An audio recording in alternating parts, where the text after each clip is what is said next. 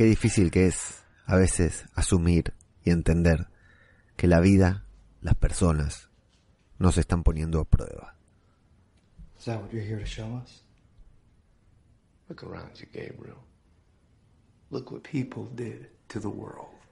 Esas personas que nos ven y tienen una imagen nuestra que no es la misma que nosotros creemos que transmitimos.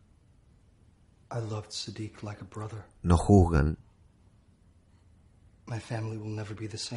nos cuestionan, His daughter will never know him.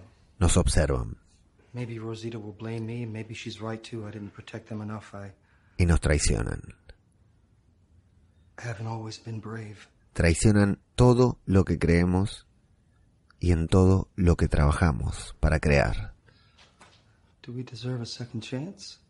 Y en esos momentos I don't know. no queda otra opción But sometimes we get one anyway. más que dejarse llevar.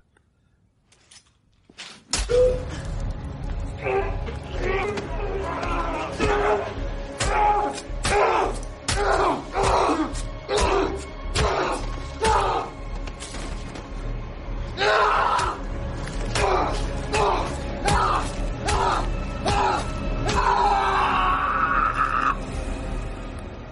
Y entonces, solo entonces podremos dar vuelta a la página y empezar de cero cruzando los dedos de no volver a cometer los mismos errores.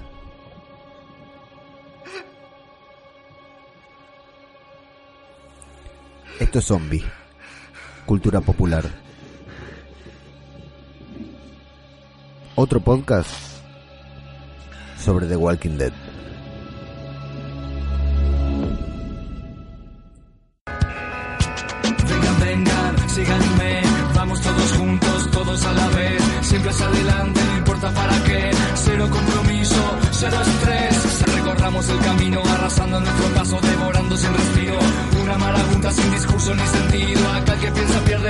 Está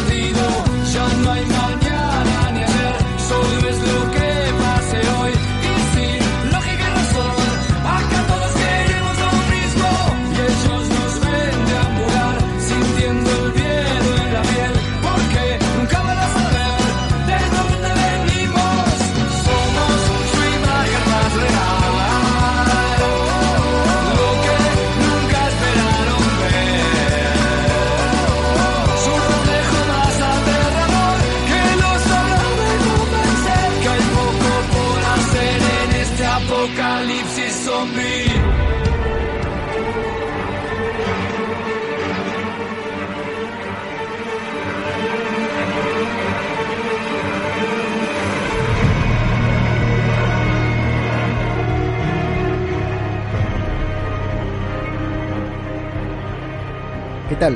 Amigos, sean bienvenidos a una nueva entrega Cultura Popular, el podcast de Radio de Babel en el que nos dedicamos a hablar de la mejor serie de zombies de la historia de la serie de zombies. Sí, incluso, incluso en este capítulo seguimos afirmando que es la mejor serie de zombies del planeta Tierra, sin, duda alguna. Luego vemos de, de los otros planetas, luego lo estudiamos. ¿Cómo están? ¿Cómo andan? Saludo, como siempre, a toda la gente que está conectada ahí a la conexión, al streaming en directo de YouTube. Me avisan si me escuchan bien, porque como siempre hay un delay terrible, así que por ahí para cuando termine el podcast me avisan que no, no le di, no desmutié el micrófono y por ahí estoy haciendo todo esto al reverendísimo pedo.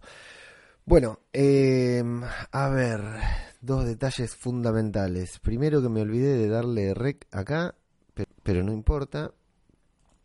Y segundo que le damos acá. Estoy haciendo, estoy bancando acá para que me confirmen si me escuchan o no. Nadie me confirma, así que imagino que no se está escuchando nada. Ahí está, ahí me avisa el cura que está bien. Tenemos un pequeño e importante delay. Bueno, último capítulo octavo capítulo de la décima temporada de Walking Dead. Último, último a esto que nos a- acostumbró The Walking Dead ahora, ¿no? Que desde hace un tiempo que nos divide la temporada en dos. Y es como si tuviéramos dos temporadas en el año, pero bueno, termina siendo una sola, lo cual altera un poco la concepción entre que la forma en que nosotros vemos la serie y la forma en que ellos la imaginan para que nosotros las veamos. ¿sí? Ellos nos dividen la trama en una trama general y nosotros la, en una trama general dividían dos y nosotros vemos de a ocho capítulos, digamos, y creemos que en esos ocho capítulos nos tienen que dar un cierre. Creemos no, nos tienen que dar un cierre, ¿no? Eh, estos ocho capítulos, esta mitad de temporada, este mid-season, como lo dicen ellos, eh, tiene que tener un cierre. Estamos acostumbrados a que tenga un cierre, a que sea algo en concreto. Y hay algo que yo dije hace un tiempo atrás, que los mid-season de The Walking Dead son eh, más impactantes que, eh, la, que los cierres de temporada. Quizás más adelante lo desarrollemos, digamos, pero por poner uno así grande al azar, el, que Sofía sale del granero fue un mid-season, fue la mitad de la segunda temporada y la temporada termina con ellos abandonando la granja. Eh, los mid-season suelen ser más impactantes que el final de temporada, salvo aquel que Negan empezó a, a, darle batazos a un camarógrafo y no sabíamos quién era. Eh, después siempre fueron más impactantes los mid-season, el capítulo 8 de cada temporada, salvo en esta ocasión que, bueno, terminó con un cliffhanger. Eh, he leído y he escuchado mucha gente a la que le gustó, pero no es lo que estamos acostumbrados a que nos dé The Walking Dead, al menos para mí. Algunos está sorprendiendo, tal vez alguno me está insultando, tal vez se cree que está sintonizando el podcast. Le mando un, abrazo muy grande a toda la gente del podcast, a mi querido amigo David Mulé, que me invitó a que participe del, del capítulo del podcast de este, del mid-season, que graban mañana, pero lamentablemente no voy a poder. Le aviso acá al aire porque sé que no me escucha, pero después también le voy a mandar un mensaje privado.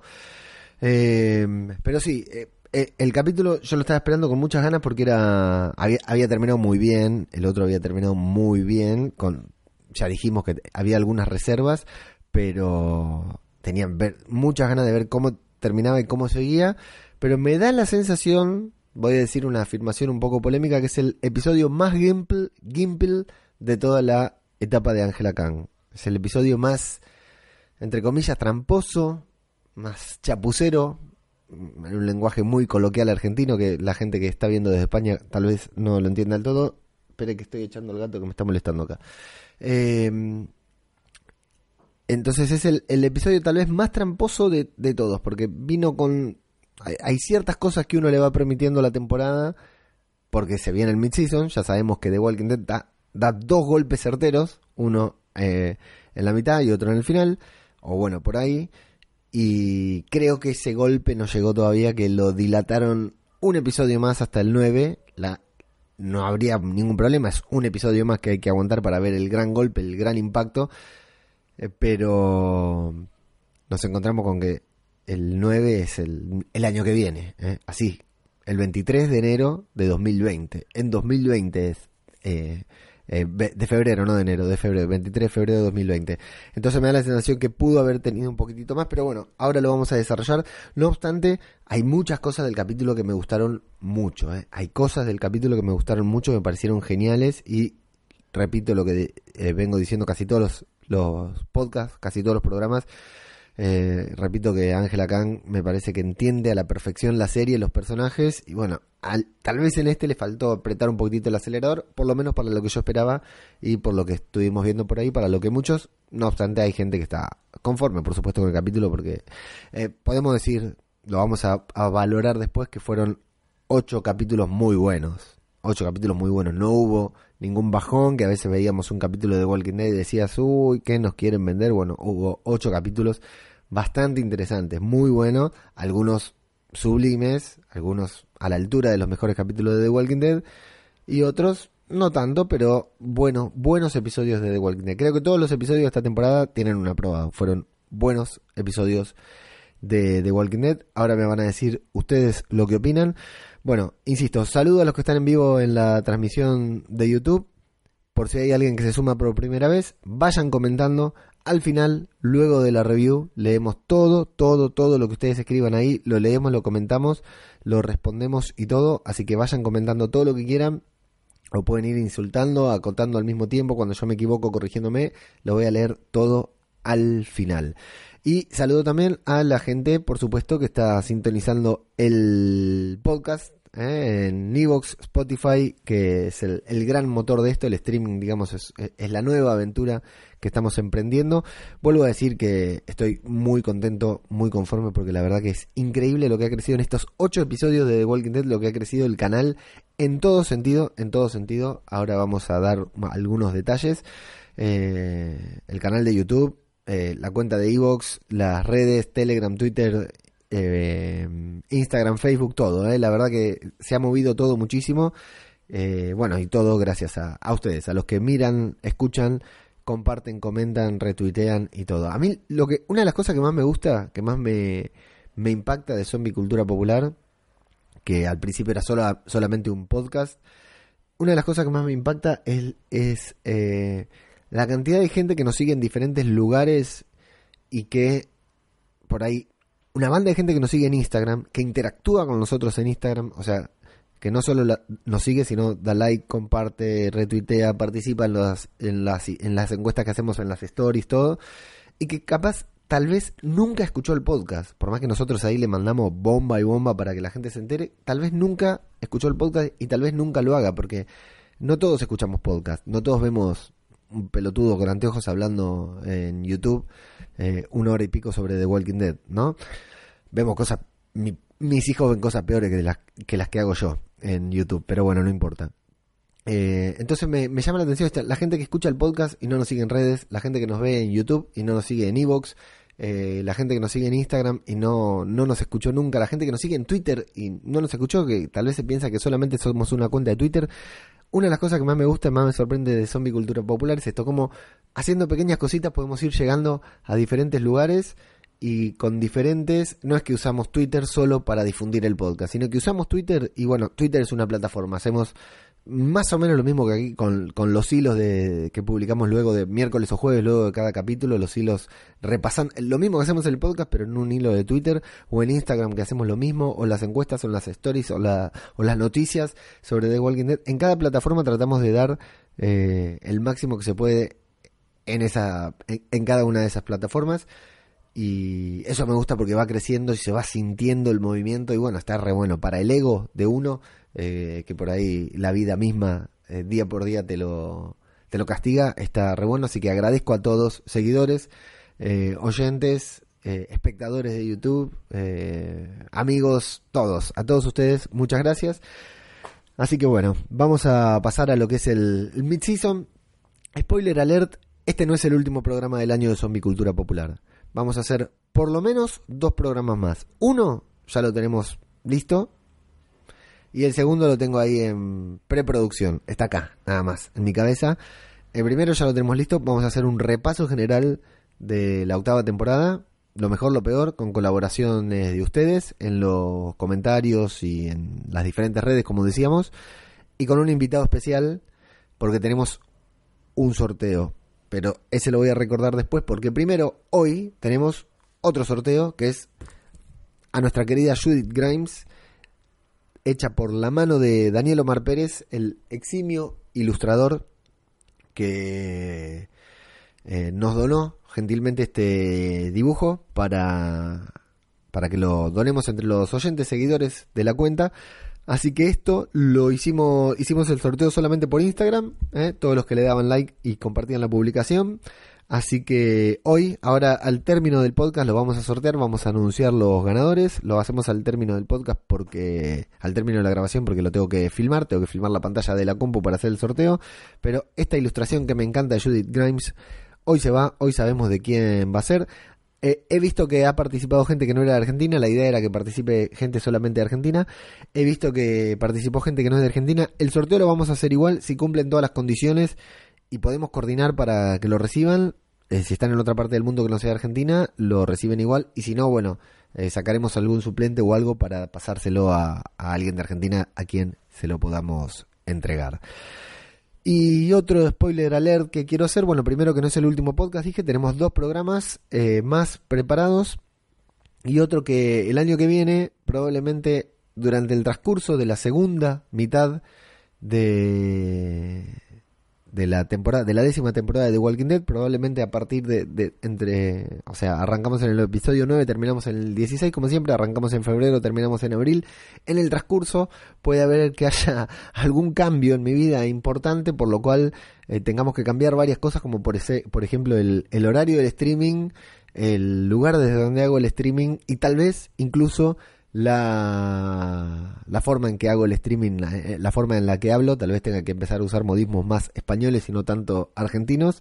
Esto es un chiste, esta última parte solamente, porque en el transcurso de, de la segunda mitad de la décima temporada me estaré mudando, nos estaremos mudando la familia completa.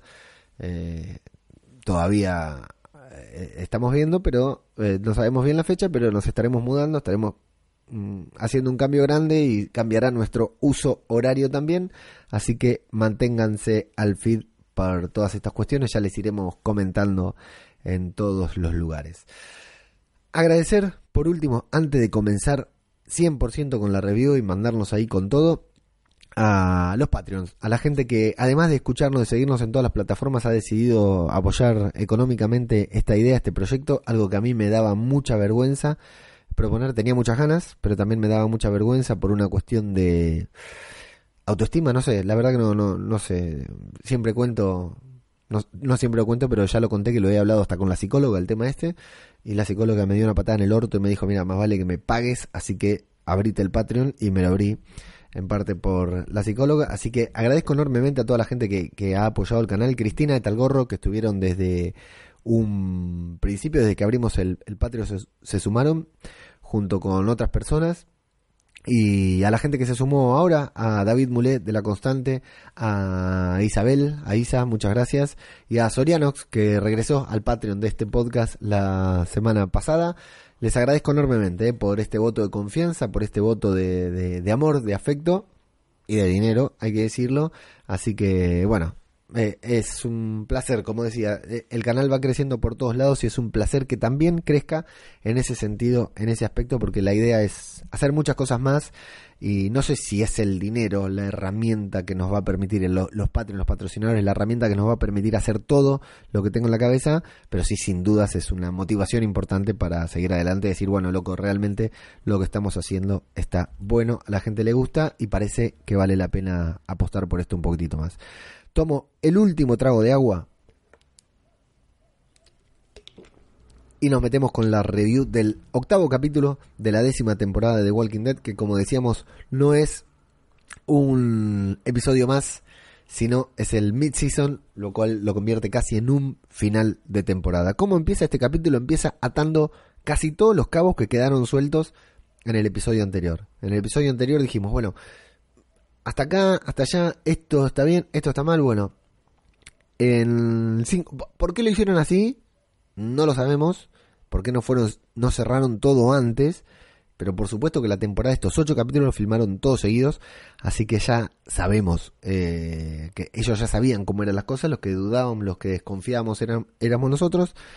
Y acá nos dicen que, bueno, que Dante, nuestro querido Dante, nuestro querido, este tan cariñoso Dante, amigo de, tan afectuoso con Siri, que lo quería besar en la boca y todo, es nuevo entre los susurradores, es lo que le dice Alfa, por lo menos cuando están hablando ahí en las picas, frente a las picas, mirando las picas. Y a pesar de ser nuevo, Alfa le va a dar un voto de confianza muy importante. Le va a indicar que tiene una misión para él, porque lo hizo muy bien en el granero. ¿Qué hizo bien en el granero? Sujetar a Sidic, obligarlo a mirar y decirle, escupiéndole de ahí en la mejilla, Open your eyes. Eh, Así que es el que lo hizo presenciar la muerte de todos, los momentos en que Alfa le cortaba la cabeza a todos. Eh, eso la convenció Alfa de, de, que merecía un voto de confianza. Así que le dice, bueno, a pesar de ser nuevo, vas a infiltrarte entre ellos, vas a convertirte en un miembro más de su comunidad, un miembro, una persona práctica, gentil, confiable.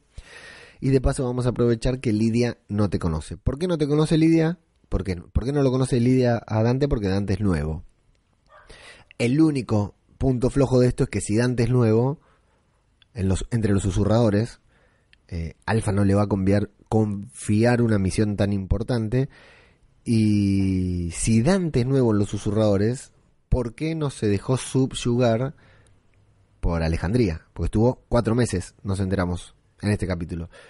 Eh, debería verse hay otros que los vieron, andás a ver de cuándo estaban, lo vieron desde lejos a, a Hilton, que decían, che, ahí estaba bueno para ir a vivir, hablaban entre ellos. Bueno, Dante parece que no.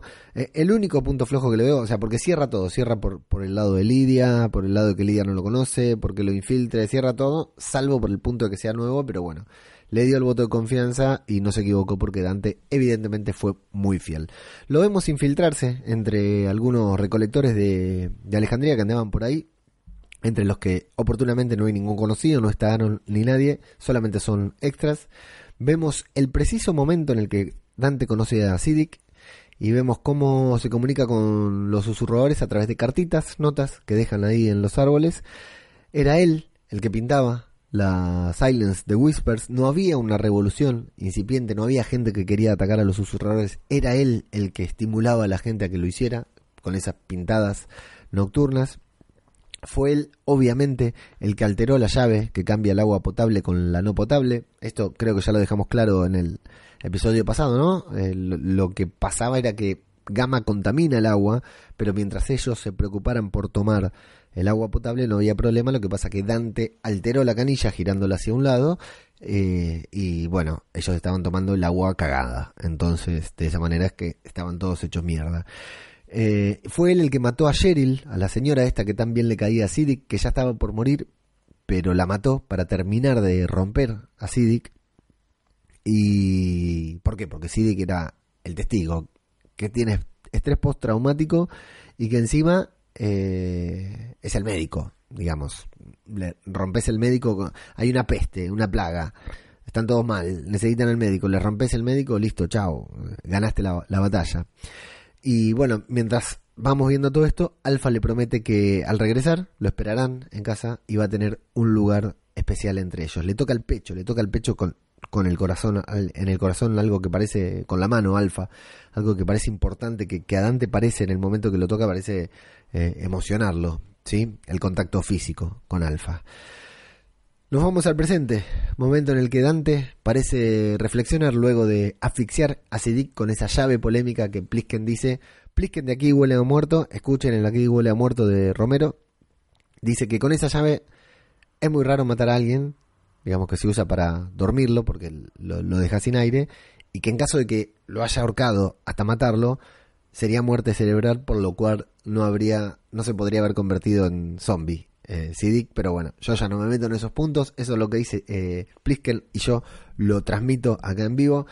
Eh, Dante parece reflexionar sobre lo que provocará la muerte de Sidic, no estaba en sus planes y su, su posición, la posición que de, privilegio que Dante tiene, probablemente se, sea descubierta, esté comprometida, entonces parece estar reflexionando ahí luego de matar a Sidic, confirma que está muerto, le toca le siente las pulsaciones, le cierra los ojos y cuando Dante está justo por matarlo, por eh, rematarlo para que no se convierta, aparece Rosita con Coco y mantienen un entretenido diálogo en, español, en castellano, entre Dante y Rosita, Juan Javier Cárdenas y Cristian Cerratos. Dante intenta disimular con su cautivante personalidad, le dice que estaba teniendo un, se estaba dando amor con, con intenta disimular delante de Rosita, pero dos cosas quiero resaltar. Primero, Rosita no es una mina fácil de engañar, es muy desconfiada. De movida podríamos decir que todo el mundo le cae mal a Rosita. Y segundo, Rosita tampoco va a ser una persona fácil de dominar, aunque al principio se muestre frágil e insegura. Rosita, más allá de que está buenísima, es un gran personaje, maltratado por momentos, pero volvemos a decir lo de Angela Khan, que sabe la esencia de los personajes, conoce y en momentos y en pequeñas pinceladas les va haciendo justicia y les va dando su lugar a su personaje para decir, bueno, este Rosita, vamos a darte un poco de lo que vos sos, de lo que vos tenés que ser acá. Así que Rosita desconfía, no le cree. Dante se da, se da cuenta de que Rosita no le cree.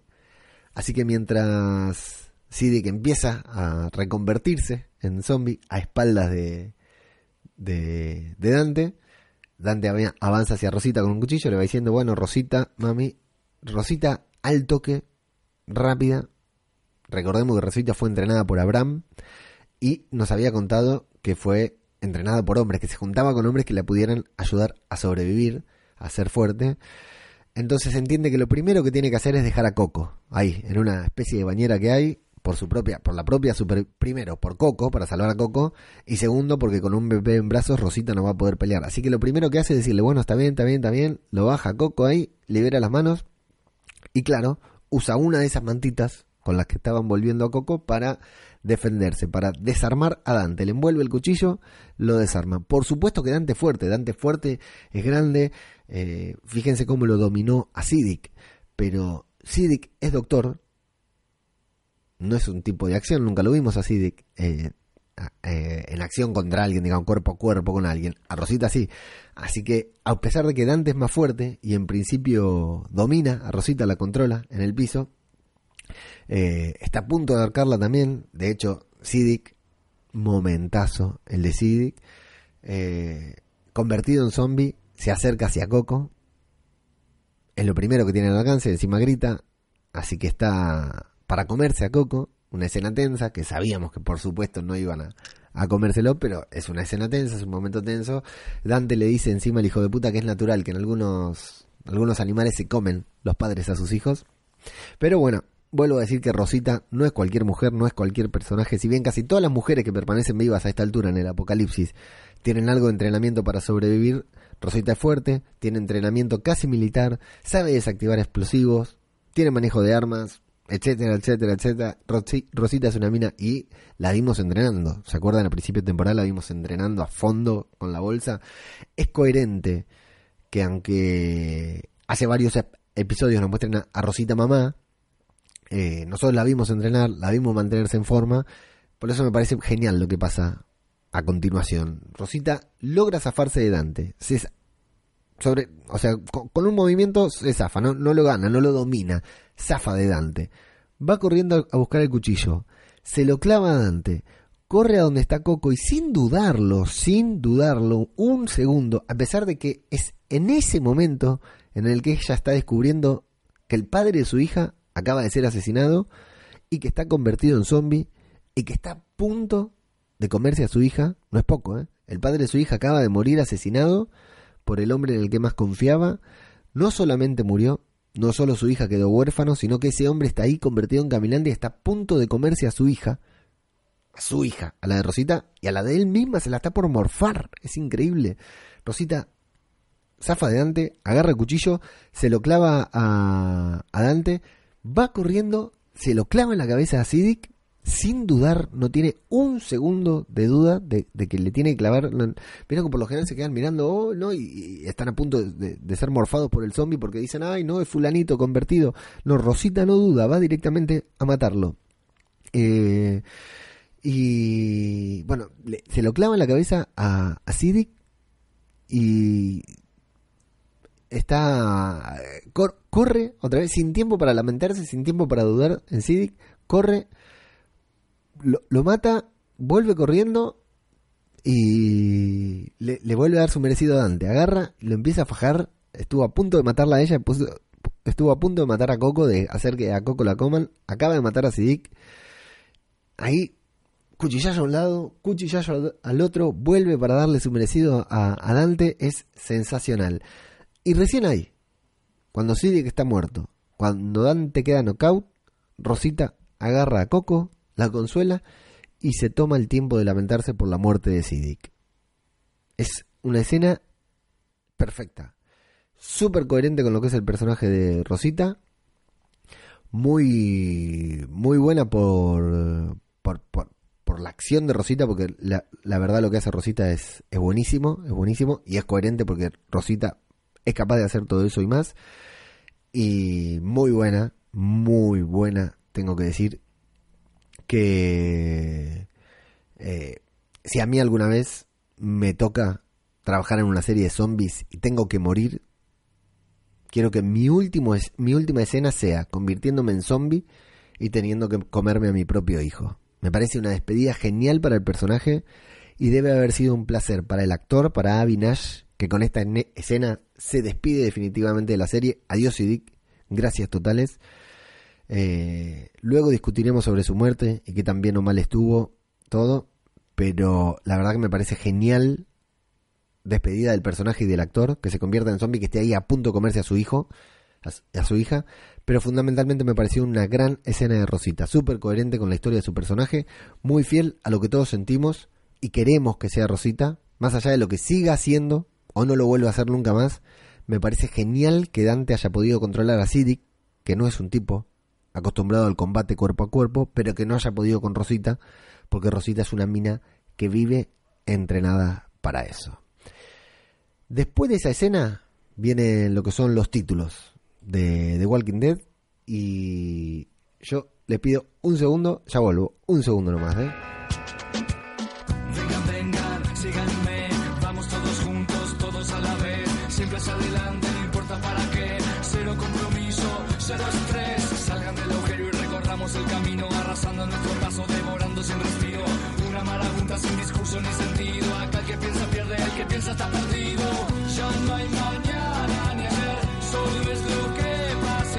Ya estoy acá, ¿eh? No se asusten. Tenía que cerrar la ventana porque me estaba cagando de frío y me iba a quedar afónico antes del final. Bueno, luego de los títulos, Aaron está todavía en el puente. ¿Dónde si no? ¿Dónde pensaban que iba a estar Aaron? Aaron continúa en el puente, está esperando a Gama y tampoco se queda claro por qué Gama está, eh, por qué Aaron está esperando a Gama si, si las últimas conversaciones no habían terminado bien. Pero bueno, aparece Gama caminando rápido, le pregunta por su sobrino, por el bebé que habían abandonado en Hilltop, pregunta si sigue vivo, le cuenta que es su sobrino, le pregunta a Aaron si, le pregunta a Aaron si, si tiene nombre, Aaron le cuenta que sí, Adam creo que le puso Earl, el herrero de Hilltop es quien lo tiene, le puso Adam quiere verlo, pero Aaron, por supuesto, que tiene dudas por lo que Gama pueda. Le, pide que le ofrezca algo. No, Gama le ofrece un trato. Gama le dice que tiene un trato para ofrecerle, información importante. Pero Aaron, sorprendentemente, se pone estricto, no está dispuesto a prometer nada hasta no saber cuál es la info que Gama tiene para él. Así que le hace quitar la máscara. Ella se presenta como Mary ante él y él le da la bienvenida. Hola, hola Mary. En la enfermería de Alejandría, justamente, Daryl, Gabriel, Carol y Rosita están atendiendo a Dante, lo están atendiendo a trompadas, le están dando con todo. Dante habla de que no hay que encariñarse con nadie, por supuesto, y en que aprender a hacer eso, a no encariñarse con nadie, les puede servir para el futuro. Eh, Dante dice que Siddiq le caía bien, que no era su intención matarlo, que no era parte del plan. Eh, para ser fiel a Alfa, otro, otro bache tal vez, para serle fiel a Alfa, para hacerle tan bien a Alfa, cuenta demasiado sobre el plan que tienen los susurradores. Le va contando que el plan era forzarlos a tomar malas decisiones, acorralarlos para tomar malas decisiones. Los tenían que apretar y así desmoronar a Alejandría. Y Dante se ríe de- del sistema, de la forma de ser de ellos, porque dice que está ansioso de ver cómo discuten entre ellos, entre los buenos, entre los alejandrinos, para ver qué hacer con Dante, al igual que como hicieron con Negan. O sea, Dante sabe que no lo van a matar, Dante está completamente seguro de, que se va a quedar ahí, de que eventualmente va a poder llegar a, Ni- a, a junto a Alfa otra vez, porque aparte él conoce lo- los planes, que nosotros y los alejandrinos no, no los conocemos, y bueno, y está esperando a ver cómo se debaten entre ellos porque saben que no se van a animar a matarlo. Pedazo de mierda, dice Rosita en español, y le da una patada en la espalda cuando lo escucha hacer mención a las picas. Le da una patada en la espalda que lo vuela. Me encanta esa. Esa es la Rosita que tenemos que ver. ¿Y quién llega ahí?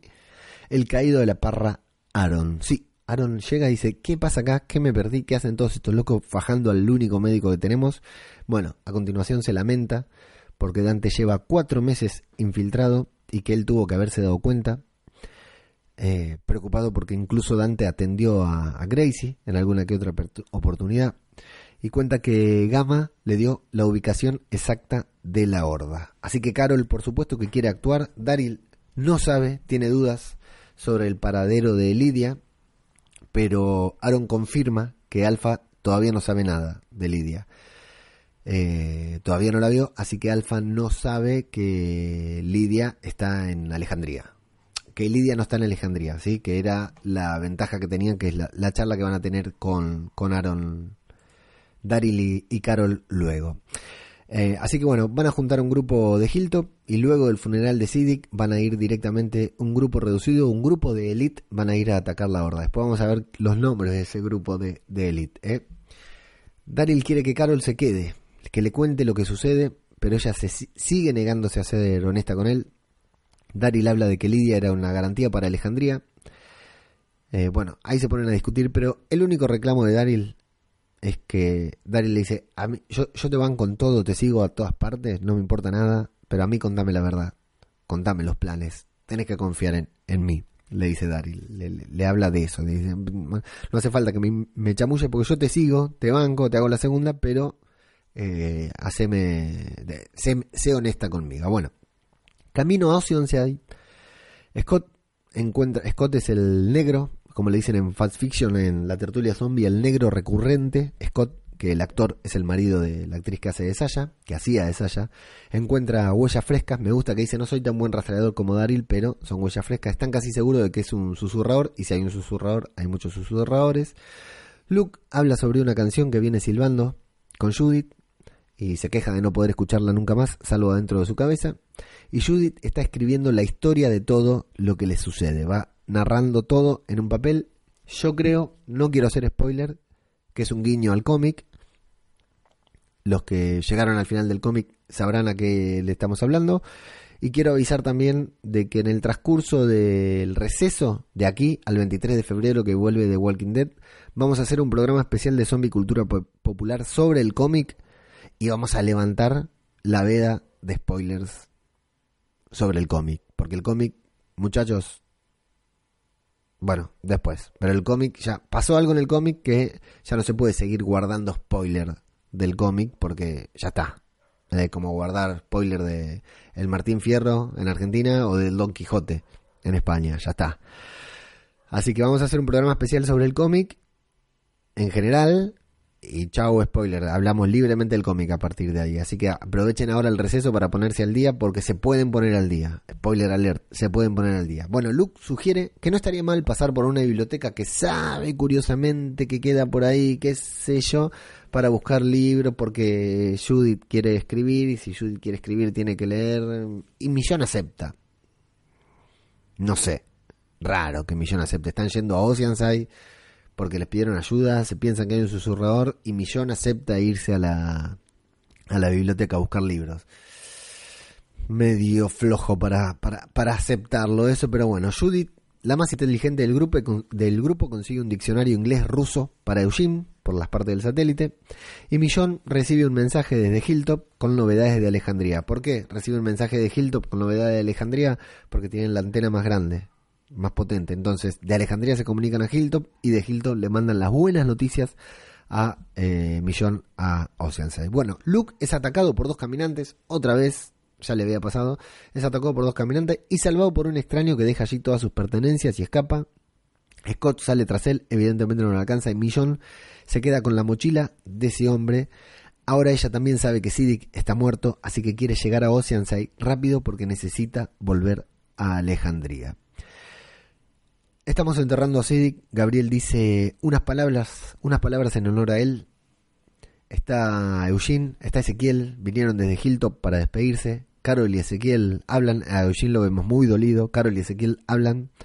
El rey dice que creyó que Siddiq sería uno de esos que vive para siempre. No literalmente, pero lo entendemos, ¿no? Nosotros creímos lo mismo. No le cuenta nada a Carol sobre su enfermedad y le desea suerte en el viaje porque Carol le dice que no, no lo necesita, que ya tiene la gente. Y Rosita, de negro, luego estar tirada ahí en la tumba de, de Siddiq, escucha caminantes afuera, sale a matarlos con algo entre manos, que es como eso que se usa para pelear, pero más pinchudo. Eh, se pone a pelear casi, mano, a, casi, mano- casi a mano limpia con los caminantes. Y en un momento que se las ve un poquitito muy negras, lo ayuda el gran Eugenio Herman Porter, Eugene Herman Porter, Taterback, la ayuda, le pega un pechazo, lo empuja al caminante, me encantó ese movimiento que lo empuja y lo tira al piso y después le dan entre los dos, me pareció genial. Bueno, le da sus condolencias, le decía buen viaje a Rosita, aunque es él el que está por regresar a Hilltop y habla de Hilltop como si fuera su casa, algo que a Rosita la, la sorprende. Adentro de Alejandría, Gabriel está mirando el video de la entrevista de Dante. ¿Recuerdan esa tradición de Alejandría que a todos los que llegaban les hacían um, un video? Que Negan vio el video de Rick y decía, uy, qué miedo me daba este hombre, vos no sos ese hombre. Pero las preguntas ahora incluyen también el cuestionario de Rick. Las preguntas son las mismas preguntas que hacían en Alejandría desde un principio, pero incluyen las preguntas de Rick de a cuántos caminantes mataste, a cuántos vivos y por qué. Llega Rosita mientras Gabriel está viendo esto y parece que hay un poco de incomunicación entre ambos, aunque ganas de ser honestos, porque Rosita le cuenta lo que sucedió afuera, le dice, estaba ayudando a Eugene a matar zombies, y después dice, no, en realidad él me tuvo que ayudar a mí, y que Eugene me ayude a mí es una cagada, porque me paralicé, me pude haber muerto, y si yo me muero, Coco se queda huérfano, antes no me importaba morir, pero ahora Coco se queda huérfano. Y Gabriel la escucha, pero está en la suya, sí, está preocupado por otras cosas, y cree que lo que siente Rosita es superficial, que fue un mal día, que murió Sid, que murió el padre de su hija y que eventualmente va a pasar. Eh, dice que no somos tan fuertes como pensamos y me gusta ahí cuando le dice Gabriel no me estás escuchando y Gabriel dice sí te escuché todo pero es una pavada dice yo estoy preocupado por cosas importantes la verdad que me, pareció un, un, buen diálogo entre ellos dos. No así el diálogo entre Aaron y Gracie mirando placas de automóviles Parece que Aaron le está enseñando, o mejor dicho, le está tomando examen sobre patentes, sobre capitales, y Gracie le pide que le cuente una historia sobre California, Sacramento. Curiosamente el lugar donde vive nuestra querida Alcaucil, ratoncita oyente, amiga, miembro del chat de Telegram del chiringuito. Bueno, y ahí él cuenta una historia muy chota que incluye el momento en el que llegó a Alejandría y fue uno de sus fundadores y bueno, pensaban que las cosas iban a ser distintas. Ni idea, muchachos. Estudiaron con Gracie, no tengo idea. Me gusta ver a Gracie crecida, pero la verdad, ni idea a, qué viene. Estudiaron para mostrarnos que se queda un ratito en Alejandría, tal vez. Millón pone en alerta a Hilltop sobre cualquier persona nueva que haya llegado allí cuando just, eh, desde bueno desde cuando sea porque no saben desde cuándo pueden estar infiltrados los susurradores tienen miedo de que haya un Dante ahí en Oceanside pero justo aparece este hombre que le salvó la, la vida a Luke en la biblioteca Millón está muy arriba, muy a tope. Me gustan esas actuaciones de Millón, aunque las escenas sean más o menos, mm, no tengan mucho sentido. Me gustan lo, arriba que está Millón para los. Eh, para el. Con respecto a la actuación, dice cómo le grita: No te lo voy a pedir dos veces cuando le pone la, la, katana en el cuello porque él, no, no, quiere. Eh, hablar. Luke dice que no parece un susurrador y Millón le dice, no sabemos cómo luce un susurrador ahora. Dante era un susurrador y tampoco nos dimos cuenta. Bueno, parece que los caminantes entraron a Hilltop, tienen que enfrentarlos y no sé por qué, pero enseguida Millón se preocupa por Judith. O sea, atrás de Millón van todos caminando. Van caminando a enfrentarse con los zombies, no van corriendo. Y Millón está preocupado por Judith, pero dos pasos había dado Millón. No entendí por qué se preocupó Millón de Judith, pero bueno. Eh, vamos al momento del capítulo. Al mejor momento del capítulo porque hay algunos momentos como el de Rosita y el que viene ahora que es un momentazo. Gabriel visita a Dante en prisión y le pregunta si realmente tuvo una familia, porque en el video lo veíamos hablar de su hijo y quebrarse por su hijo. Eh, y dice que esa fue una de las cosas que le agradó, que lo convenció sobre Dante, una de las cosas que le gustaría que sea verdad, y le pregunta si, si la intención era esa, si la intención era eh, que él confíe en Dante en esa historia para que luego nunca más vuelva a sensibilizarse por ningún niño. Entra en la celda, Gabriel, y deja la puerta abierta. A Dante le llama la atención eso. A nosotros también, porque ya lo vimos que se le raja la gente al cura, pero Gabriel entra tranquilo, le habla de cuánto él quería así, dice que lo quería como si fuera un hermano, y que ahora su familia jamás volverá a ser la misma porque mató al padre de Coco y Coco jamás conocerá a su padre. Es muy interesante, si se ponen a pensar. Eh, yo lo quería a Siddiq mucho. Eso no lo sabemos, eso no lo vimos. Pero dice, lo quería a Siddiq como si fuera mi hermano. Eran los dos miembros del consejo, muy importantes. Mi familia, por culpa tuya, Dante, que mataste a ese hombre que yo quiero, mi familia ya no va a volver a ser la misma. Porque yo estoy roto, mi esposa, Rosita, está rota, y Coco, mi hijastra, ahora mi hija, desde que se murió Siddiq, no va a conocer a su padre, así que en cierta forma también está roto. Y cree que es probable que Rosita lo culpe a él, porque Gabriel, claro, es el presidente del consejo y claramente el encargado de tomar la decisión de quién se queda y de quién se va. Es el que le tomó la entrevista a Dante. Entonces dice, es probable que Rosita me culpe a mí y es probable que tenga razón. O sea, me, me jodiste por todos lados, Dante. Y habla de que no siempre fue un hombre valiente, pero de que a veces, aunque uno no se la merezca, tiene una segunda oportunidad. creo yo, no estoy seguro, que habla de que esa es su segunda oportunidad de ser valiente. No lo fue antes, lo va a hacer ahora y le mete un puntazo. Hay de una. Díganme si no se quedaron fríos en ese momento. Cuando le mete un puntazo en el hombro a Dante, que Dante lo primero que hace es sorprenderse porque nunca se esperó que el presidente del consejo, que Gabriel, que el cura, lo conoce de hace cuatro meses, lo tiene bien jurado. Nunca se esperó que Gabriel lo vaya a matar, lo vaya a atacar así a sangre fría.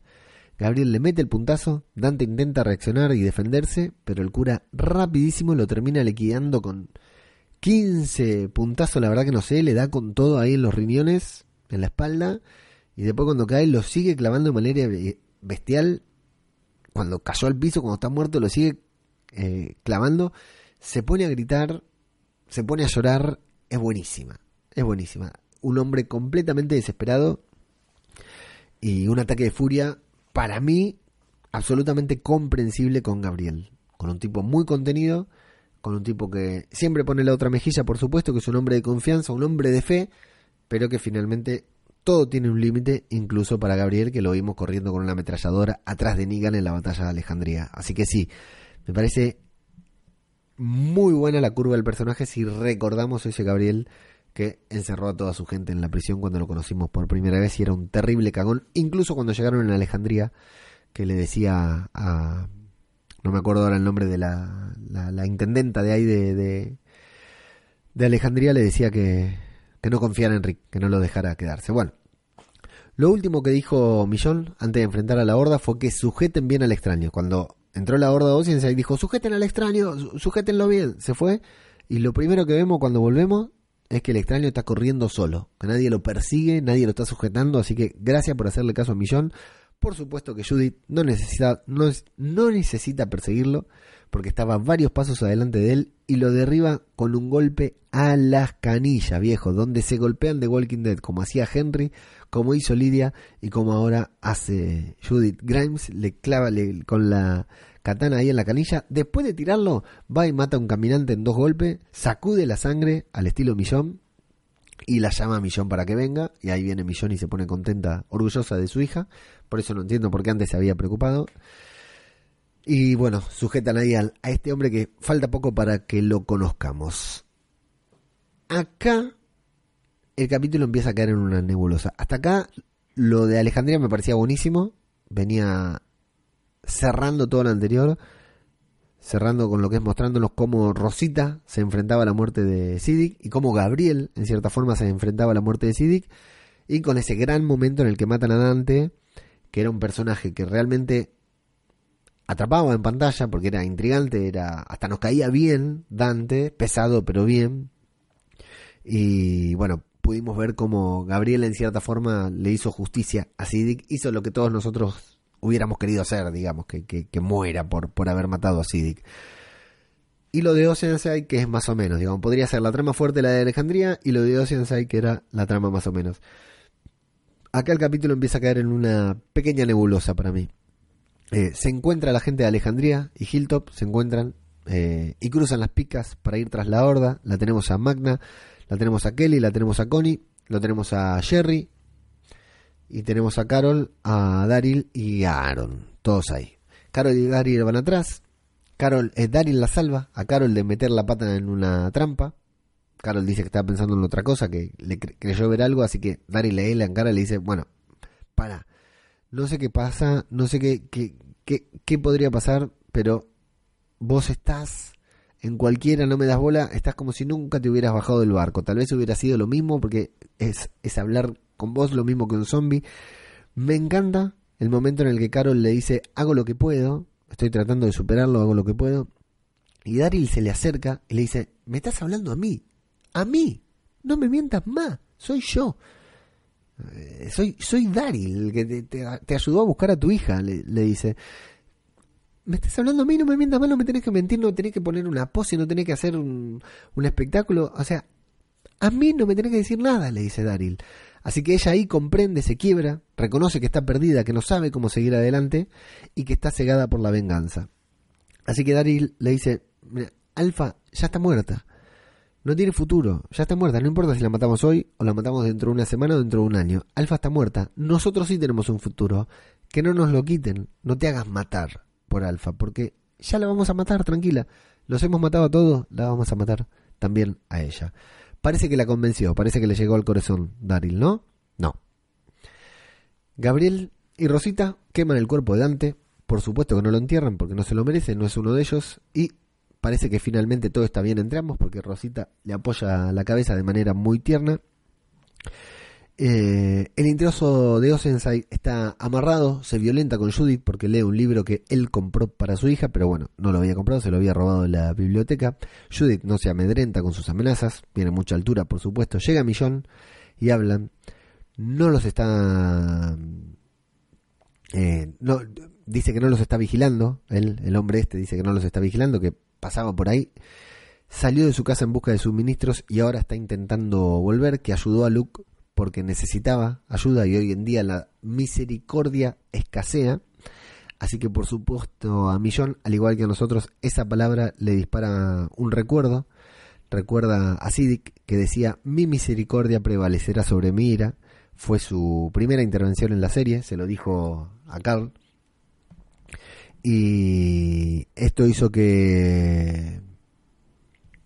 Esto fue el, el lema, el mantra que Rick repitió una y otra vez para dejar vivir a Negan, ¿sí? Lo dejó vivir porque su misericordia fue más grande que su ira, haciéndole caso a Carl, que lo había escuchado de, de Siddiq.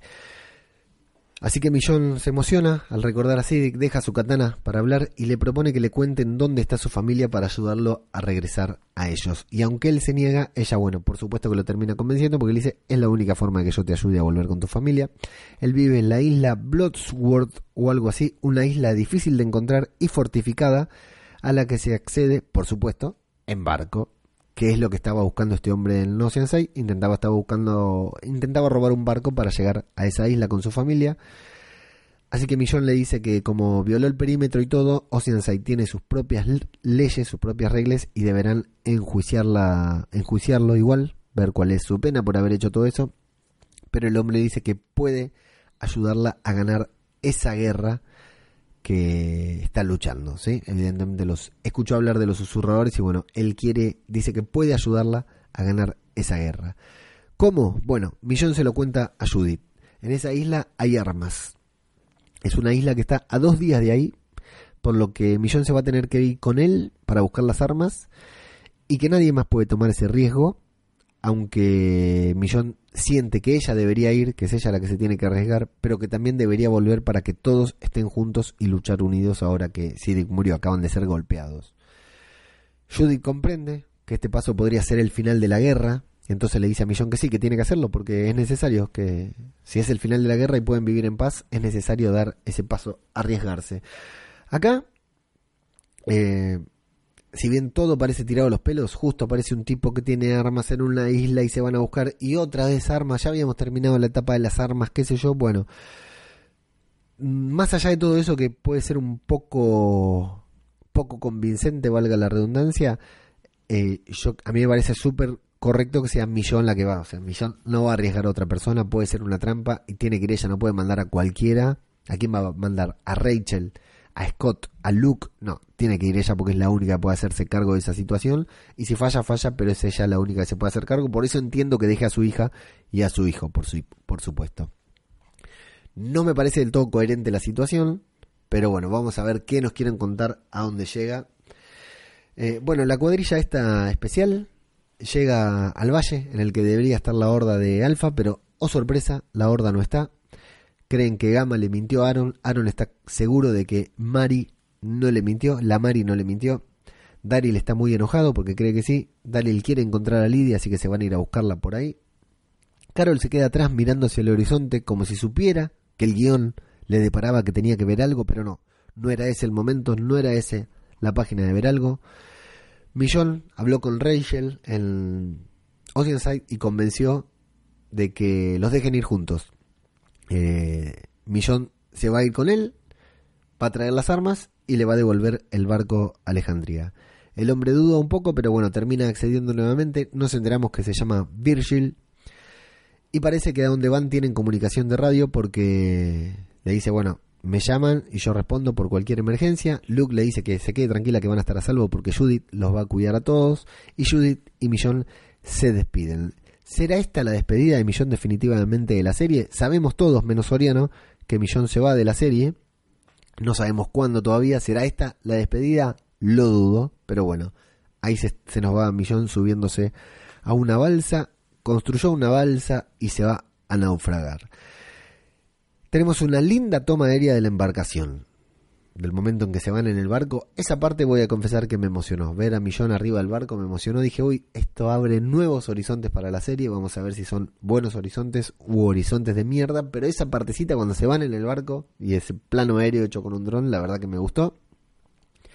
Y nos vamos al momento en el que la cuadrilla sigue caminando al pedo, porque van caminando por ahí no sé para dónde. Carol se queda mirando a un sitio y su instinto le dice que tiene que mirar hacia allí, porque la verdad no ve nada. Carol va caminando, mira hacia un sitio, hace foco y ella sola, los demás ahí, pero ella sola la ve a Alfa.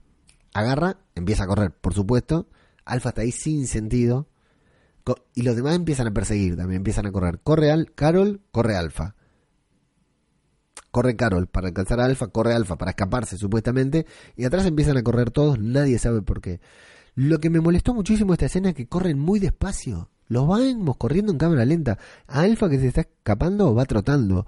A Carol, que, supuestamente va desesperada con toda la furia de la venganza, va, va, va, trotando también. Y los demás no tienen idea a quién corren y van muy despacito. O sea, me pareció muy mal filmada esa escena. Incluso en, los movimientos de cámara que tendrían que ser más, más repentinos, más, más rápidos para dar la sensación de vértigo, la, la sensación de que ya se alcanza ¿no? algo. Eh, bueno, no, planos largos, la verdad que no me pareció un desacierto total esa escena en la que primero que aparezca eh, entiendo que era una trampa, pero que aparezca Alfa ahí en el medio de la nada, que empieza a correr, que, aparezca ahí en el medio de la nada mirándolos, haciéndolos contacto visual. Y después la forma en, en que se corrieron, la verdad que me pareció tristísimo. Bueno, Alfa entra en una cueva, es seguida por casi todos menos por Daryl que se queda atrás matando zombies, pero cuando los alcanza, entra en la cueva y se cae a un sitio en el que también están todos los demás, del que no van a poder salir y en el que los vemos rodeados, sí, eso sí, es impactante, es sorprendente, los vemos rodeados por cientos y cientos de caminantes. Y ahí no más, sin, posibilidad de salir evidentemente, Daryl se, va un, se da un buen golpazo porque gira, rueda, estaba viendo en el Inside de Episode, en el Inside, Inside the Dead, que el set que construyeron, la cueva que construyeron es increíble no se aprecia en este plano que le hicieron porque fue un toquecito nomás y muy oscuro, pero el set que construyeron para la cueva, para la mina, es una mina. Es increíble, ¿eh? la verdad que es sorprendente. Pero bueno, ahí tenemos Carol con cara de metí la pata a Daryl otra vez, salvame. A Daryl, por supuesto, con sus dos cuchillitos ahí listo para entrar en acción contra todo, hace el helicóptero y listo. Eh, Kelly, Connie, Sherry y Aaron y Magna siete personas, si no conté mal, ahí en la mina, apenas a metros de la horda, encontramos la, onda, la horda finalmente, la tenían guardada ahí en una cueva, y bueno, terminó de Walking Dead hasta el 23 de febrero. Polémico final, ¿eh? Polémico final. Tal vez bueno, ahora luego lo vamos a animar. Con este cliffhanger, este es el gran cliffhanger de la temporada, que no es tal, simplemente nos muestran el grupo de sobrevivientes frente a una horda enorme y cayendo de una manera ahí que te da ganas de decirle, viejo, son unos pelotudos, se lo merecen, que se los coman a todos. Floja resolución, floja resolución, poco efectiva, porque a veces puede ser floja, pero es efectiva, te deja con ganas de seguir mirando y la única intención que tuvo, por supuesto, es dejarnos enganchados para el episodio 9, que es el del 23 de febrero de 2020. Flojito.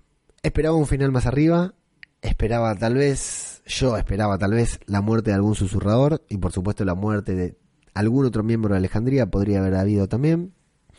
No me molesta que no muera nadie de Alejandría, no me molesta tampoco que no mueran Alfa ni Beta, aunque coincido en que tiene que terminar la trama de los susurradores, al menos tal como la conocemos, tiene que terminar en la temporada, en los ocho capítulos que faltan de la décima temporada.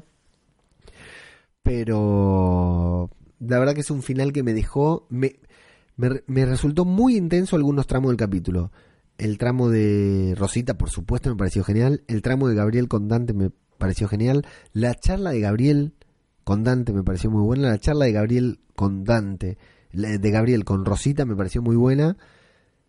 Lo de Millón, medio tirado de los pelos, pero es una trama que están abriendo para mostrarnos algo, bastante tirado de los pelos, todo lo de la biblioteca y todo, pero nos quieren llevar hacia algún, algún lugar, así que tenemos que dejarnos llevar. Es una trama nueva, tirada de los pelos, sí, pero es una trama nueva que están haciendo. Eh, y esto último, la parte que debería haber sido la más importante del capítulo, la verdad que me resultó bastante pobre la realización, bastante pobre las motivaciones, bastante pobre lo, lo que hicieron, cómo lo mostraron, todo. Pero bueno, esa es mi opinión del episodio final de la primera mitad de la décima temporada de The Walking Dead. Y ustedes ya saben que acá, en Zombie Cultura Popular, lo importante no es lo que opino yo, aunque haya hablado una hora y pico, sino lo que opinan ustedes.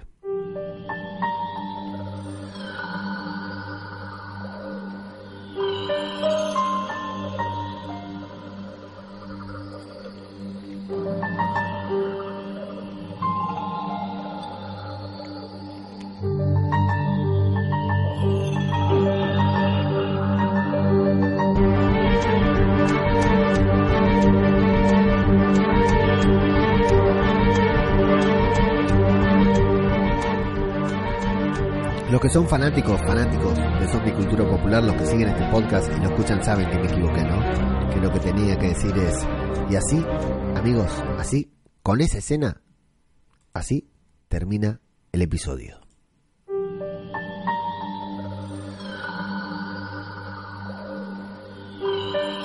Pero bueno, uno es un poco pelotudo, estoy muy cansado, es tarde, en Argentina no tan tarde como en España, por supuesto, pero bueno, eh, me equivoqué, así que no importa, ya, ya lo dije, así fue como pasó. Bueno, esta fue la octava temporada de, Walking Dead, la, primer, la primera mitad de la octava temporada de Walking Dead. Eh, ¿Pudo haber sido mejor?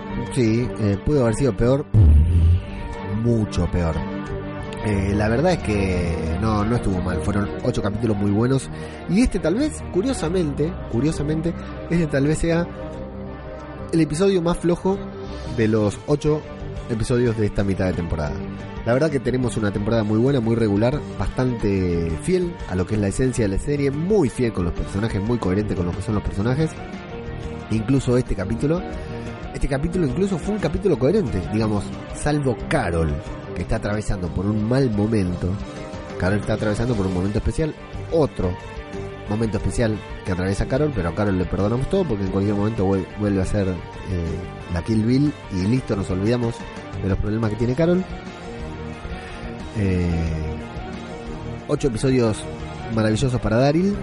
Eh, Rosita, este capítulo 10 puntos. Gabriel 10 puntos. Lo de Dante fue buenísimo también. Eh, Judith, cada vez que aparece Judith es maravilloso. Y bueno, los demás son accesorios, digamos, pero eh, no fue un mal capítulo, pero claro, era para un capítulo 5, 6, 7. Ojo, hay una tendencia que está empezando a cambiar en The Walking Dead desde las últimas temporadas, las temporadas que está llevando adelante Angela Kang. La salida de Rick Grimes, que fue el clímax de un capítulo y que nos dejó a todos culo para arriba con esto del helicóptero, con el salto temporal, con la aparición de Judith, fue un episodio 5. El episodio 5 de la temporada 9. Eh, el final de temporada 9, lo grosso, estuvo, no estuvo en el 16, estuvo en el 15, que fue Las Picas. El 16 fue el capítulo de la nieve y se acuerdan que había mucha gente que dijo, esto no me gusta como final de temporada. Entonces va cambiando, me parece que lo fuerte de la mitad de temporada fue el capítulo pasado con la muerte de Siddiq. Y este ya es como el primer capítulo del otro, de, de la segunda mitad. ¿Entienden lo que digo?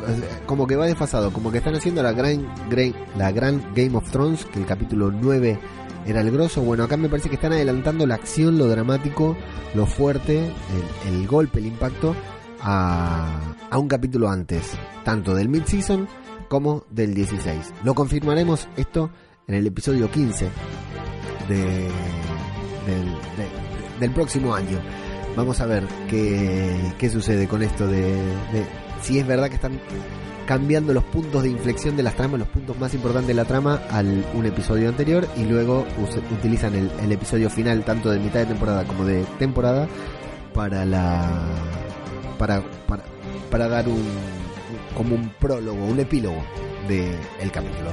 Pero bueno, ahora sí, eh, así es como termina este capítulo, como decíamos antes, un buen capítulo de The Walking Dead. No tenemos The Walking Dead hasta el 23 de febrero, pero tenemos muchas novedades para The Walking Dead a lo largo de todo el año 2020. Como decía, esto es lo que yo opino del episodio, pero acá lo importante no es lo que opino yo, sino lo que ustedes opinan del capítulo. Así que nos vamos a lo que son los comentarios de YouTube, los comentarios de Evox y la encuesta de Twitter. A ver qué es lo que dicen ustedes, amigos míos, sobre el octavo episodio de la décima temporada de The Walking Dead.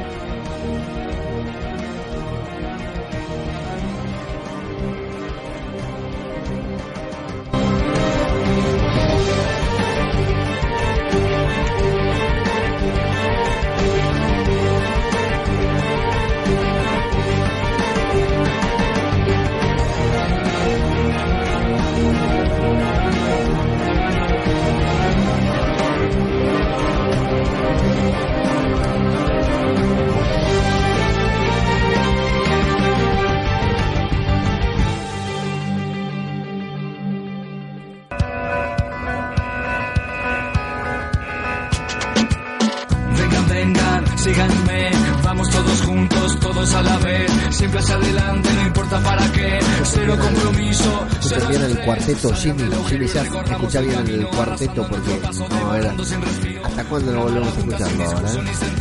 Eh, tenemos muy bien. Bueno, nos vamos a primero a, como siempre, a saludar a la gente que está en la transmisión de YouTube. Saludamos a Egoit que dice muy buenas. Leo Sergio Gómez que dice buena gente, mucho tiempo escuchando los podcasts, pero este es mi primer directo. Bueno, bienvenido Sergio, saludos Leo desde Barcelona, saludos querido amigo.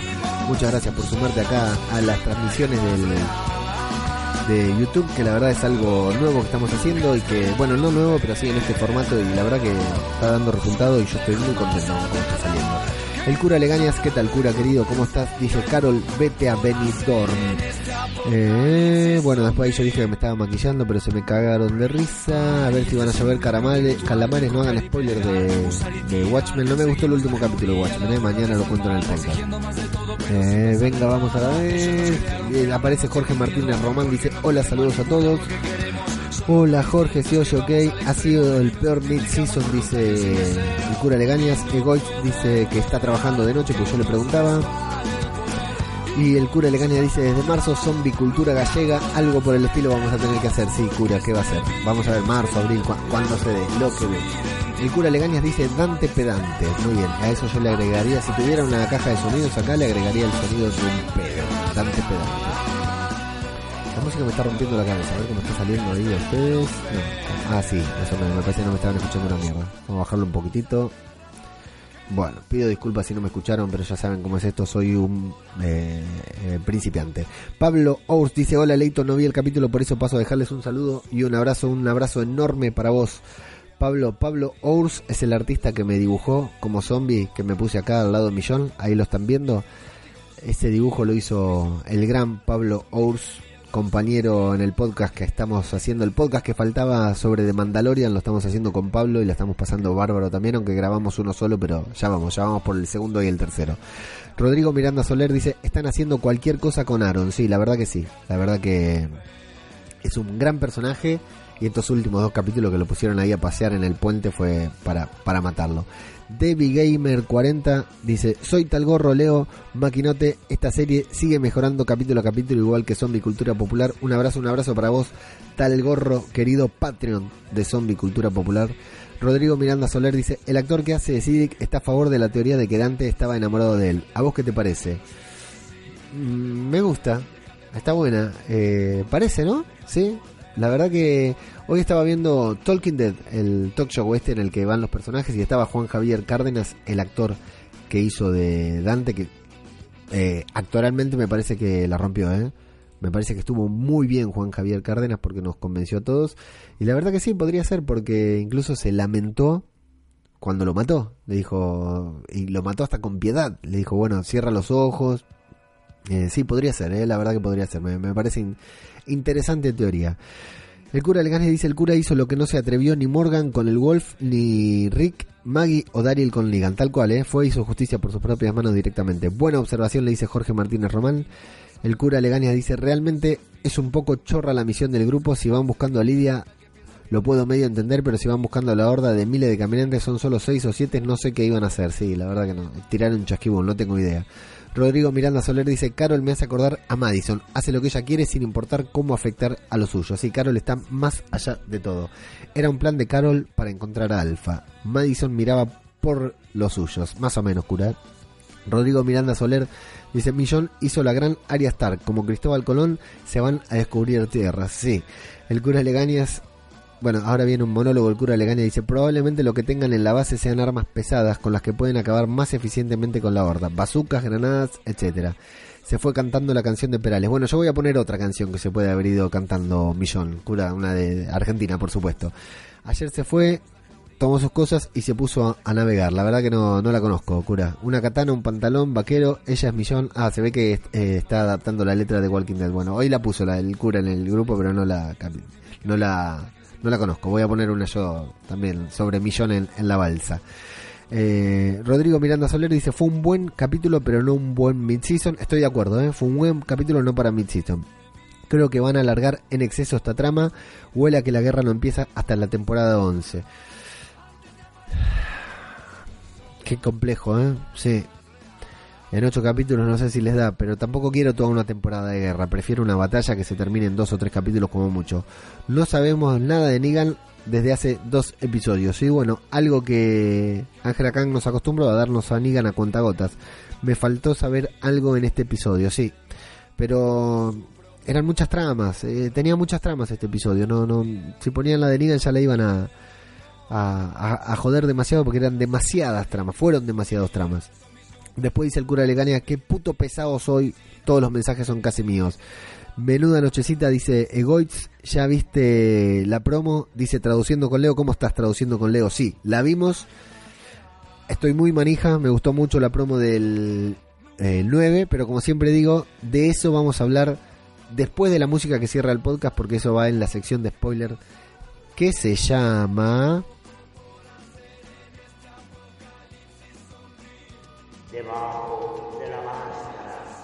No sé si se escuchó.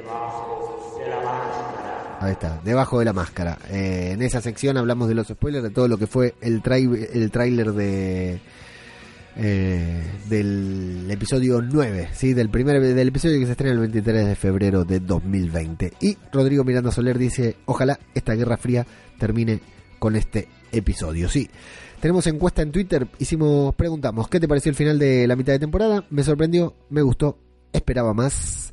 62% de los votantes votaron por esperaba más, 26% votó me gustó y 12% solamente votó me sorprendió, así que un 62% de nuestros votantes esperaban más del capítulo, al igual que todos estamos acostumbrados a que The Walking Dead al final del mid-season nos dé una patada en el orto y nos deje de culo. Nos vamos a Evox, a este lugar en donde tenemos nuestra enorme comunidad de locos que nos siguen y comentan los capítulos como si no tuvieran con quién hablar de The Walking Dead. Eh, tenemos a Antonio M. García Arana que dice Pole, hizo la pole. Ángela Gela Gel dice Grande Leo Egoist dice me ha parecido un capítulo bastante bueno. Todavía estamos hablando del episodio 5 aquí en Evox. ¿eh? Cristina Albalá, Patreon del podcast, dice genial programa Leo, un gusto escucharte como siempre. Lo de Dante me sorprendió, aunque habían dejado pistas. A ver si cuando crea el capítulo, cuando crea, vea el capítulo llego a comentarte. Ya mid season, saludos y hasta el próximo comentario. Saludos Cristina David Jiménez Cosar dice saludos. ¿No te parece que la trama del envenenamiento del agua no encaja después de que hace unas temporadas le dieran los del reino cerdos alimentados por zombies a los salvadores para supuestamente envenenarlos y se quedó en el olvido? Gran programa. Es, es buena observación que haces, David, porque al final con eso nos mostraron a los cerdos y nosotros dijimos, ¿qué va a pasar con eso? Y no pasó nada, pero sí pasó cuando les tiraron, los atacaron con armas infectadas en Hilltop. Eh, sí, hay un error narrativo, un error de concordancia ahí. Eh, tenés razón, David. Muchas gracias por el comentario. ¿eh? Viene Nacho Cuarto con un mensaje de los suyos, así que voy a tomar un poquitito de agua. Dice, Leo, la canción que te puse era de la película de animación La Estrella del Puño del Norte de 1986. Una pena que no la vieras de niño porque sin duda te hubieras flipado. Especialmente su habitación post-apocalíptica eh, post-apocalíptica y ver las cabezas de la peña explotando cada rato. A mí este capítulo eh, 07 se me estaba haciendo bastante pesado hasta la sorpresa del final con Dante, que tengo que re- reconocer que no la vi venir. Tres apreciaciones. Yo no estoy seguro de que la hija de Alfa quiera volver con el grupo. Me dio la impresión de que pasaba de los dos bandos y que se iba sola por su cuenta. Otra cosa es lo que dure hasta que la capturen los susurradores y esto posiblemente hará que Negan intervenga para ayudarla. Hablando de Negan, te diré que el que Rick no le justiciara también es parte del legado de Carl y este hombre también puede ser muy productivo para la comunidad en el futuro. Por último, decirte que yo practiqué judo en mis años mozos y recuerdo que el maestro nos explicó que al cortar el flujo sanguíneo del cerebro, durante 12 segundos se dejaba la víctima inconsciente, pero si se seguía presionando la arteria carótida por más tiempo, se podía acabar con su vida por muerte cerebral. Un abrazo. Abrazo, Nacho. Buena observación la de Negan, ¿eh? Muy buena. Eh, y a Nacho, bueno, hay dos comentarios de Plisken, un comentario de Plisken que quiero hacer mención. Solo que hice un clic incorrecto y se me fue a la mierda. ¿Dónde está Nacho? Acá le doy clic a la respuesta. Plis- Plisken dice, efectivamente, si tras el desmayo sigues apretando puede haber hasta, hasta daños mortales. Pero en el capítulo vemos cómo Dante suelta a Siddiq en el momento que pierde conocimiento. Por otro lado, en el caso remoto de que le hubieran matado con esa llave sería muerte cerebral, por lo tanto si se le se les ocurre revivirlo como zombie no tendría sentido, pues el cerebro ya estaría muerto al ser esa la causa del fallecimiento, pero bueno, acá Plisken esas reglas no se aplican y Siddiq se convirtió en zombie igual. Nacho dice, hombre, el cerebro pierde el riego sanguíneo una vez el corazón deja de bombear sangre con cualquier tipo de muerte y eso no impide que se reactiven como zombies. No veo por qué en esta ocasión iba a ser diferente. Mientras no haya un impacto grave en el cerebro, creo que lo destruya por completo, el cuerpo siempre se reactiva. Sí, yo creo lo mismo. Yo creo que el cerebro tiene que estar eh, roto de un golpe, o sea, estallado, reventado. eh, pero bueno, después no, no nos vamos a meter con cuestiones de muerte cerebral y resucitaciones en formato zombie porque bueno, no nos vamos a poner de acuerdo nunca, claro. Soriano dice, ¿tú juegas con tus amigos a darte latigazos en el brazo? Lo- hemos hecho cosas peores, Soriano, ¿eh? Cosas peores hemos hecho. Y a vos, en el parque de Bender, te he escuchado hacer cosas peores también con tus amigos. El cura Legañas dice, no creo que Beta muera, Alfa sí que es más probable y más con su hija en territorio de los susurradores. En cualquier momento su aparición supondría un desprestigio entre su comunidad. Si nos guiamos por una técnica utilizada habitualmente para mí, y debido a la presencia más continua en la serie, lo que presagia un desenlace fatal, morirán Aaron, Connie y Luke. Este último a manos de su ligue de Oceanside, que será una infiltrada como Dante. Saludos, maquinote. No se me había ocurrido, cura, que Jules puede ser una infiltrada de los susurradores. Triple A dice que Dante escondía algo, se suponía que Siddiq acabaría mal. También, pero que se resolviera así, sorprendente. Gama dudaba, pero ahora ya lo tiene más claro para cambiar de bando. Lidia será el desencadenante de la rebelión en el grupo de los susurradores. Capítulo fantástico, al igual que tu podcast. Fantástico, Leo, haberte visto crecer así. Sigue, así lo hace genial. Un abrazo, triple A. Gracias, eh. Muchas gracias por tus palabras. Y acá AAA dice, hola Leo y Siddiq no está muerto y fue un sueño. Después de que la abuelita lo mandara a cerrar los ojos no vimos juntos ninguna de sus ensonaciones ni despertarse sudoroso. Algo que siempre nos mostraban cuando se dormía. Y una duda, había leído que Millón iba a aparecer en las películas de Rick pero en la cabecera de la serie. Al final cuando sale el molino y aparecen dos caminantes y un susurrador, uno de esos caminantes no recuerda mucho la figura de la diosa de la katana. ¿Qué opinas? Un saludo. Puede ser. Puede ser, no sé, yo tengo mis reparos con esos guiños en la presentación que son casi spoiler, la verdad que no sé, pero sí. Dicen que va a aparecer en la película de Rick, pero yo no estoy tan seguro que vaya a aparecer, ¿eh? Va a aparecer en Black Panther. Y con eso tiene suficiente millón, dinero y trabajo. Alfresi nos dice, buen capítulo, Dante recibió su merecido a, a manos del padre Gabriel, ya estamos con este episodio, ¿eh? que limpió así su cagada al no sospechar nada de Dante bueno engañando a todos. Ahora Siddiq y Dante pueden continuar su relación en el cielo. Pobre Eugene, ahora podía tener una oportunidad, pero Rosita ya volvió con el cura vengador, solo le falta un parche en el ojo para ser Snake Plissken Moreno. Ojalá que Millón vuelva con unas cuantas M60 al estilo Rambo para terminar con los zombies y susurradores. Leo, gracias y hasta pronto. Yo no tengo tantas ganas de que Millón vuelva con armas. Eh, en la guerra con los salvadores me repudrieron las armas. No quiero más armas en The Walking Dead. Eh, Dourdin dice, buenas Leo, espero que te encuentres bien. Qué buen mid-season. Estaba esperando que lo hagan mierda a Dante y el capo del cura lo hizo. Una grosa Judith manejando la Kodachi aprendió mucho del millón de audaces. A esperar con todo el hype lo que falta. Genial el programa como siempre. Un abrazo grande. Gracias Cristian. Un abrazo para vos. Un final flojito dice Goitz que está en la, en la transmisión de YouTube también. Sorianox, Patreon de Zombie Cultura Popular dice, pelotudo mío, ¿cómo andás? Esta temporada estaba siendo perfecta hasta el último capítulo donde la han cagado con la trama de Millón y la super horda metida en una cueva y nuestros supervivientes picando como tontos. Por cierto, he intentado buscar el sentido a Virgilio. Virgilio en el infierno de Dante era el guía de este a través del infierno. Esto significa que Millón, nuestra querida diosa del ébano con chochito rosa, va a vivir un infierno. Bueno, amigo mío, gracias por tu trabajo y darnos tanto entretenimiento. Nos vemos en febrero. Mates y conchas de chocolate para vos. Gracias, Soriano. Muchas conchas para vos también. Alberti Olmo Costilla dice, uy, mirá el cura, qué malote, sí señor. Conchita García Torres dice, buenas Leo, un placer haber seguido esta mitad de temporada con tu podcast. Se disfrutan más de la serie, besos y mates. Serie Fago dice, capitulazo de fin de mid-season. El cliffhanger no me ha gustado mucho ya que son demasiados protagonistas atrapados y sabes que no se van a cargar a todos. Si solo hubiera caído Carol, el cura Legañas ha liberado por fin sus instintos más básicos. Ha faltado Negan para hacer un capítulo completo. Móntatelo como quieras, pero yo no aguanto hasta el 24 de febrero sin tus podcasts, así que ya te veo haciendo especiales cada 15 días. Eh, algo vamos a hacer, sería fuego. Por lo pronto, el especial de la mitad, primera mitad de la octava, de la décima temporada, la semana que viene, sin más, ¿eh? El Jack dice, madre mía, y ahora hasta febrero, a mí me da algo. Sin lugar a duda, la mejor temporada de la historia de, de Walking Dead para mí ha sido impresionante y cada episodio mejor. Me faltó ver algo de Negan, pero por lo demás, episodio de 10. Un saludo, boludo, y espero saber de ti antes de que empiece la segunda parte. Jorge Martínez Román, gracias el Jack, ¿eh? Jorge Martínez Román que está en la transmisión dice, en general fueron buenos estos ocho capítulos de la temporada 10. Este último me decepcionó un poco, debió de tener algo impactante, pero fue así. La horda de la cueva no fue suficiente para que subiera el nivel de emoción y nos dejara con ganas de saber qué les pasó.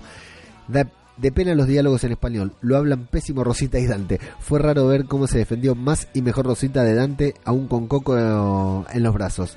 Siddick no puso nada de resistencia. El momento para mí genial fue ver a John Murphy de The Leftovers, sí señor. Serie que recomiendo Leo en el podcast que faltaba, sí señor. Y por cierto, falta el del segundo capítulo de Mandalorian. Saludos de Torreón, México. Saludos Jorge. Mañana grabamos con Pablito Ours el episodio 2 y el episodio 3 de The Mandalorian. Y sí, miren The Leftovers y ahí lo tienen al querido Virgil haciendo un buen papel también. Gran serie de Leftovers. Tal Gorro dice, hola Leo, a mí me gustó mucho este capítulo desde que Ángela Khan se puso al mando de la serie, está en constante mejora, un gran abrazo, maquinote. Y el cura dice, hola, estoy en YouTube. Sí, ya lo sé, cura. Eh, muchas gracias a toda la gente que está ahí en, eh, comentando en, en, YouTube. Muchas gracias en YouTube y en Evox. Muchas gracias por participar. Eh, bueno, sí, como decíamos, un gran capítulo, un buen capítulo, una muy buena octava temporada. Eh, ¿Por qué digo octava temporada? Porque son ocho capítulos, estoy hecho un pelotudo. Un gran capítulo, un gran octavo episodio, una muy buena décima temporada. Pudo haber sido mejor el cierre, por supuesto, el cliffhanger pudo haber sido mejor y un poquitito mejor las tramas también. Pero sí, es un capítulo es un capítulo interesante de Walking Dead. No es lo que queríamos para un mid-season. Bueno, algunos sí, algunos están muy contentos, le dieron 10 puntos ahí. Algunos sí están contentos con, con esto.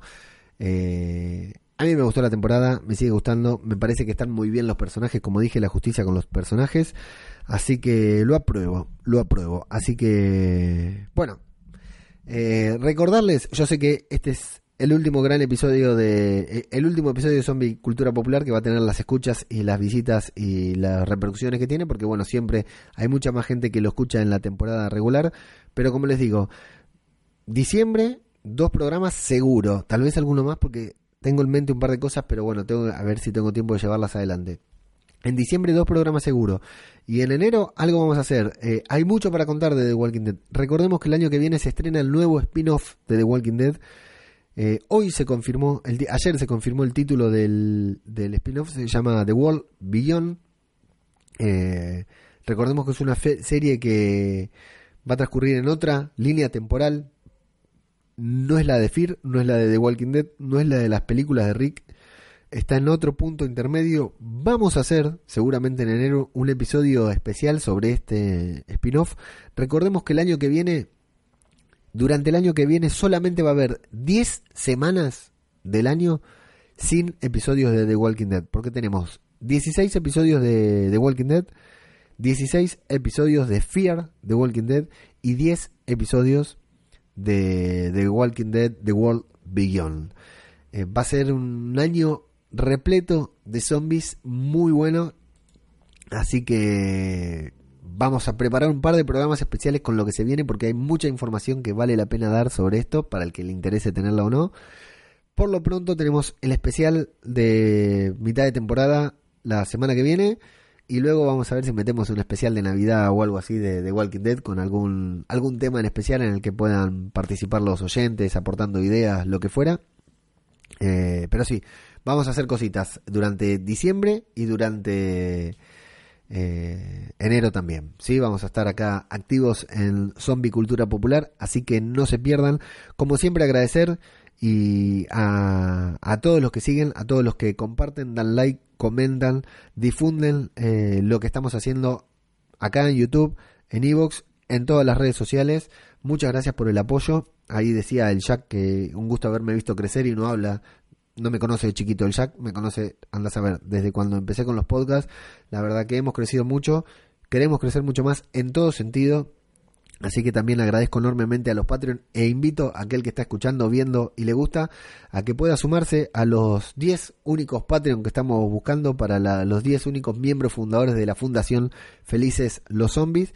En diciembre, para fin de año, vamos a hacer un sorteo entre todos los Patreon, así que agradezco, Cristina, eh, Isabel Talgorro, eh, David Mulé de La Constante, escuchan el podcast mañana y Sorianox, agradezco enormemente por el apoyo a través del Patreon y el apoyo que me dan todos en todos lados. Aquel que no puede, sí, ahí nos dicen que veamos Boat, una serie que voy a ver pero que no le tengo muchas ganas. Eh, el apoyo que, que nos dan, eh, aquel que colabora con, con, el Patreon Joya, la verdad que está re bueno, como decía antes, e, es, muy emocionante para mí, es muy movilizador que alguien diga, meto mi tarjeta de crédito acá y le doy dinero a este pibe por hablar de The Walking Dead, es, es, un flash, es muy loco, así que les agradezco enormemente. Y a todos los que comparten y retuitean y, dan like y se suscriben y comentan y todo también, porque, o sea, sin ustedes realmente eh, este programa no sería lo que es entre los, quería decir, entre los programas especiales que vamos a hacer ah, durante enero, vamos a hacer eh, especiales de series y de películas de zombies, así que ahí sí ya les voy a pedir colaboración porque van a ser ustedes los que van a elegir qué, qué hacer, qué quieren que hablemos, qué quieren que recapitulemos, porque la verdad que como esto está tan encendido fuego, me da no sé qué dejarlo y colgarlo hasta febrero como hacía siempre, así que vamos a, si el tiempo y la salud nos da, vamos a seguir adelante. Mientras tanto, eh, suscríbanse al feed de Radio de Babel, de el podcast que faltaba, que estamos siguiendo Watchmen, la serie del momento, estamos siguiendo The Mandalorian y en diciembre se viene una serie del carajo y vamos a hacer algo, vamos a intentar algo muy grosso, muy bueno. Vamos a intentar hacerlo. Después si sale bueno, vamos a ver, pero algo que nos va a exigir mucho, que me va a exigir mucho, eh, pero se viene una serie muy buena, no voy a decir cuál, pero es una serie que le tengo muchas ganas. El 20 de diciembre se estrena y nos va a, exigir un esfuerzo máximo que nunca hemos dado hasta ahora. Eh, así que bueno, vamos a hacer lo posible por cumplir, por estar a, la altura. Vamos a ver. Y bueno, y marzo del año que viene mi vida va a sufrir unos cambios, nuestra vida, vida familiar, pero hablo yo porque estoy acá frente a la pantalla. Eh, un cambio muy grande, así que bueno, estaré más cerca de uno, más lejos de otro, pero con el mismo amor acá en internet haciendo este y los otros podcasts que estamos generando, que cada vez son más y según dicen ustedes, mejores.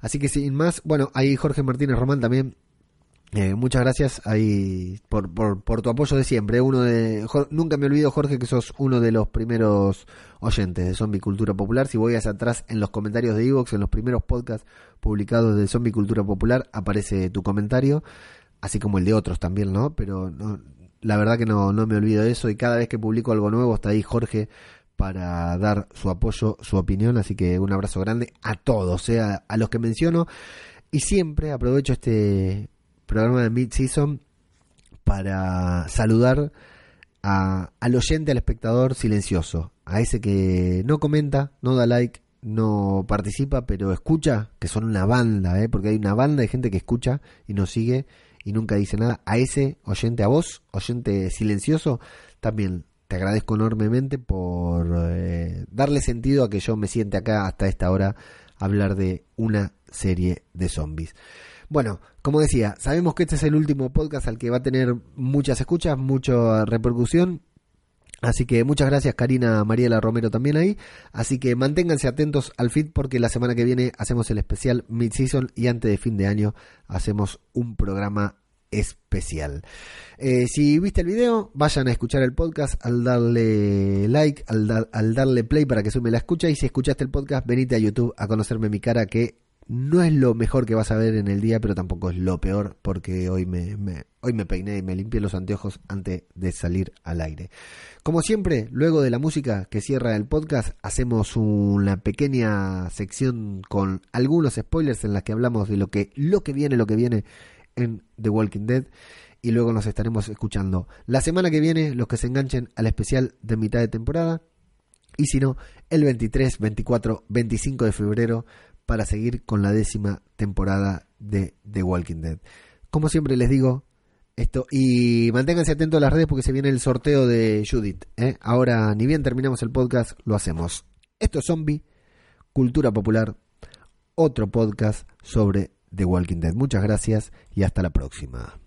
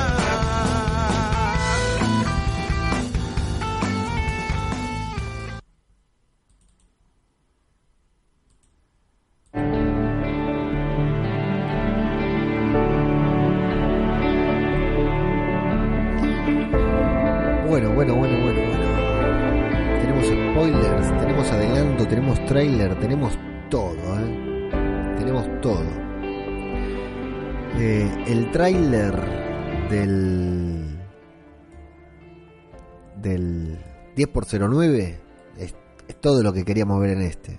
Todo lo que queríamos ver en este. Tranquilamente, el tráiler de este capítulo, algunas de las cosas que, que vemos, eh, de hecho, me dio un poco de dudas al principio porque no sabía si el tráiler era de toda la temporada o del episodio 9 solamente.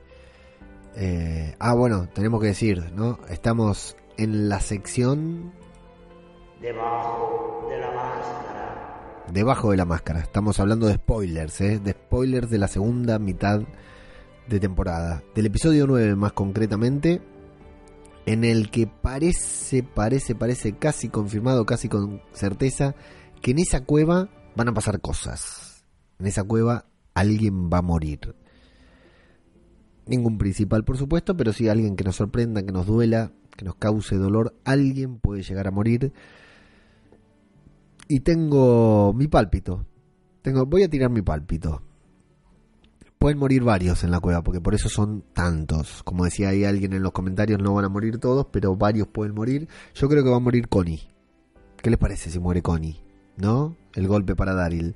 Se sacan del medio el problema. Primero que Connie está contratada por Marvel para hacer Eternals. Está firmado Eternals. Eh, así que probablemente tenga trabajo para mucho tiempo y mejor pago.